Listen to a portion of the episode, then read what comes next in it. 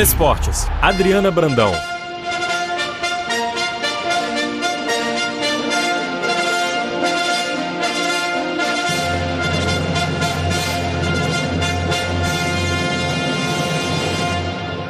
O desfile da cerimônia de encerramento dos Jogos Paralímpicos de Tóquio neste domingo no Estádio Olímpico teve uma relevância suplementar para o Brasil. O porta-bandeira da delegação brasileira foi o multimedalista paralímpico Daniel Dias, que se despediu do esporte no Japão.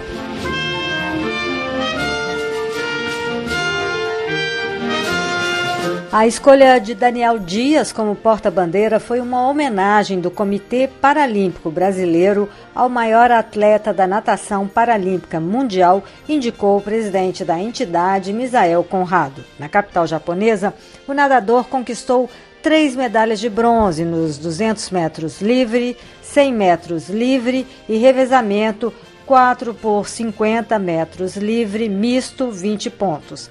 Ele somou, em sua carreira, 28 medalhas paralímpicas, sendo 14 de ouro, um recorde. Daniel Dias havia anunciado a aposentadoria das piscinas em janeiro e nadou a última prova de sua carreira na quarta-feira, 1 de setembro, quando ficou em quarto lugar nos 500 metros livre. Em entrevista à RFI, Daniel Dias se orgulha do legado que deixa. Eu acredito assim que o grande legado que eu deixo é é de mostrar o valor da, do ser humano, né? Mostrar o valor da, da pessoa com deficiência, do que nós somos capazes de realizar quando acreditamos nos nossos sonhos, nossos objetivos, e que acima de tudo uma deficiência ela não define quem somos, é o que define cada um de nós, é o que está dentro de nós e é esse legado que eu sempre tentei deixar. Vai muito além de conquistas, vai muito além de medalhas. É o legado de que realmente as pessoas entendam que somos é, todos capazes de realizar os nossos sonhos e os nossos objetivos. Com a ajuda de Daniel Dias, a natação paralímpica brasileira fez em Tóquio a melhor atuação de todos os tempos.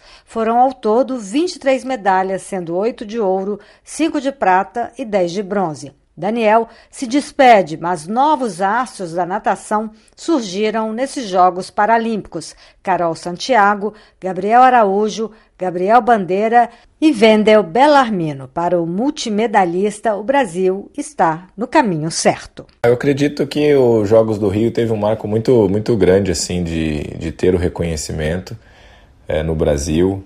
Mas eu sendo bem sincero, acho que, que a gente ainda está tá bem aquém de visibilidade, né? O esporte paralímpico, a gente tem muito a crescer no país, mas a gente está na caminhada, a gente está nos passos certos para poder cada dia mais o atleta paralímpico ter uma visibilidade, visibilidade maior e que a gente consiga aí de fato é, ter, ter a visibilidade que a gente, que a gente busca e, e, e, de acordo com todas as conquistas que temos. Não foi só na natação que o Brasil brilhou. O país fez a melhor campanha da história nos Jogos Paralímpicos de Tóquio.